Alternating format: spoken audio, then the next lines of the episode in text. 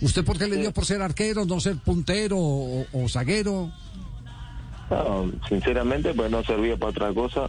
Y segundo, porque mi padre, mi padre era arquero, entonces Ah, me ya. influenciaba mucho, sí. Entonces, bueno, de, de pequeño lo veía a él, quería ser como él. Y bueno, tenía la, la posibilidad de que me entrenaba. Entonces, bueno, le saqué el, el fruto, Ya. el jugo, digo. Ya, ya. Entonces, entonces es, es por el papá. Y el cobro eh, eh, exquisito que usted tiene de pelota quieta, ¿quién fue su maestro? ¿Quién fue su mentor? Eh, empezando por, por los espejos que pudo haber encontrado en su carrera, un No, Rubén sí. Paz, un Carrasco, que eran grandes pateadores, un Pato Aguilera. No, no, me está hablando de gente ya muy vieja, vos. Tampoco así. Pero históricamente fueron los grandes cobradores de tiros libres en Uruguay.